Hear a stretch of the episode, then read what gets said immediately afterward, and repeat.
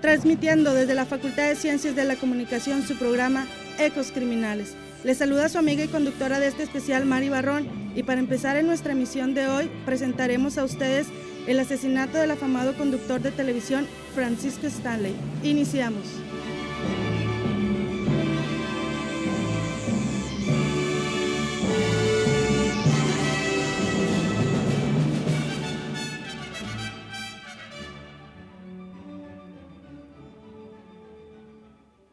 Qué suerte, qué suerte he tenido de nacer para estrechar la mano de un amigo y poder asistir como testigo al milagro. México DF, 7 de junio de 1999.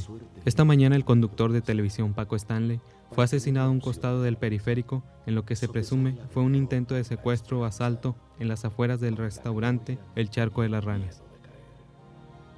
Qué suerte he tenido de nacer. Estaba pensando, Jorge, que deberíamos hacer un cambio en la entrada del programa, complementarlo con escenas chuscas para tener más público. ¿Cuál es tu idea? Básicamente en la entrada, poner escenas de emisiones anteriores o algo así.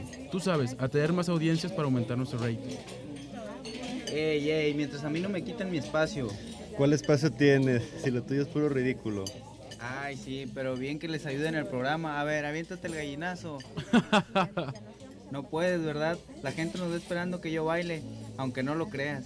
No te preocupes, te vamos a respetar tus payasadas. Paco, alzando su dedo índice, le habla al mesero y se dirige a sus acompañantes. Bueno, ya está bien de discusiones. Mejor voy a pedir otro trago. ¿Ustedes no? ¿Cómo ves, Mario? ¿Que pida parejo para estar iguales, no? No, yo ya no quiero. Se nos hace tarde. Mejor pidan la cuenta mientras voy al baño. Mario se llevó las manos al vientre diciendo, no llegaré al baño. Se levantó de la mesa con dirección al baño. Llevaba una férula, aparentemente se había lastimado un pie. Al mismo tiempo mira su reloj y hace un gesto de preocupación.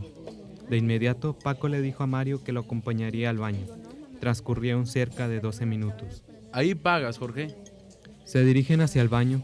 Mientras que Jorge paga la cuenta, Paco sale del baño primero y se oye una voz.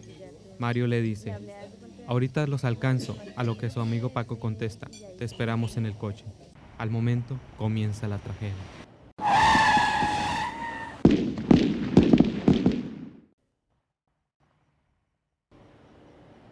Durante los hechos, algunas personas que pasaban por el lugar salieron heridas, algunos de muerte. Tal fue el caso de Jesús Núñez, vendedor de seguros que caminaba junto a su esposa en el momento del asesinato del conductor, así como también Pablo Hernández, valet parking del restaurante El Charco de las Ranas, quien nos da su versión de los hechos. Observé un automóvil Jetta de color gris, del cual descendieron varios individuos. Gritaban, Paco, Paco, te vas a morir. Se acercaron a la camioneta del conductor y de inmediato comenzaron los disparos. Se armó tal alboroto que no se sabía bien quiénes eran los asesinos. Yo me tiré al suelo para protegerme de las balas. Cese el fuego y vi a alguien correr hacia el puente. Allí estaba otro hombre con un arma. Ambos corrieron y del otro lado del periférico los estaba esperando otro coche que arrancó de inmediato. Dentro del restaurante, un cocinero le dice a Mario Besares, escóndete porque vienen por ustedes. Afuera del restaurante en su camioneta yace sin vida el conductor Paco Stanley, quien recibió dos impactos de bala en la cabeza, mientras que a Jorge Gil, a quien se creía en un principio que había muerto, le fue propinado un disparo en la pierna, impacto que tuvo una salida por entre los dedos del pie izquierdo. Pero también el conductor sufrió una crisis nerviosa y se desmayó del susto. Mario, por su parte, continuaba dentro del restaurante resguardado por los meseros, asustado sin comprender lo que sucedía. Al llegar las ambulancias al lugar de los hechos, Jorge Gil fue trasladado al Hospital Ángeles del Pedregal, mientras que el cuerpo de su amigo Paco esperaba la llegada del servicio médico forense. También arribó al lugar del atentado el hijo del conductor ya muerto, quien no podía creer que su padre estuviera tendido sin vida. Ahí terminó la vida del comediante a manos de unos asesinos a sueldo. Cuando entregaron el cuerpo del conductor a sus familiares para el velorio en las capillas Galloso, ya se encontraban afuera cientos de fans del famoso conductor, además de la familia artística de Televisa, así como también de Televisión Azteca. A lo lejos se observaba cómo los amigos de Paco se abrían paso entre la multitud que clamaba justicia para el conductor. Uno de ellos fue su inseparable amigo Mayito, quien al llegar al féretro de su amigo rompió en llanto diciendo, Paco, ¿por qué me dejaste? ¿Con quién voy a platicar? ¿Con quién voy a bailar el gallinazo? Amigo, levántate.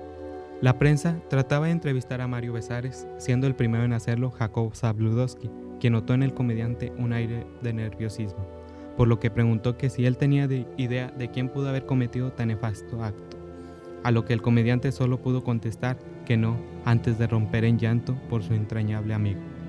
Vinieron investigaciones que derivaron en la creencia de que el hecho podía tener nexos con el narcotráfico, mismas que provocaron cateos, arraigos, careos y procesos judiciales, además de la detención de Erasmo Pérez Garnica, alias El Chol, quien fue acusado de ser el autor material del homicidio. Tiempo después, Mario Besares, Paola Durante y Jorge García fueron llevados al reclusorio Oriente acusados de complicidad en el asesinato del conductor. Careos, declaraciones, falsas protestas, llanto e indignación. En enero del 2001 dejan en libertad a los supuestos asesinos por falta de pruebas. Versiones hay muchas, pero respuestas muy pocas. A dos años de su muerte, la herida sigue abierta y sin poder esclarecer este asesinato que conmovió al país entero, reacción que no se veía desde la muerte de Pedro Infante.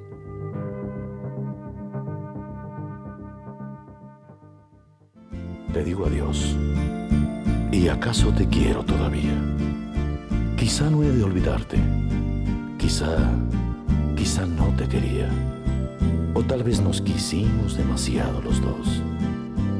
Este cariño triste, apasionado y loco, me lo sembré en el alma para quererte a ti.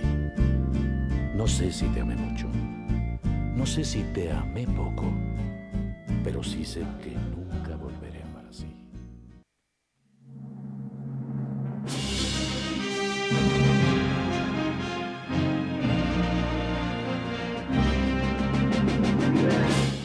Esta fue una misión más de su programa Ecos Criminales. Gracias por sintonizarnos una vez más. Esperamos contar con ustedes en nuestra próxima emisión. Y recuerden, Queremos tenerlo de radio escucha y no como protagonista.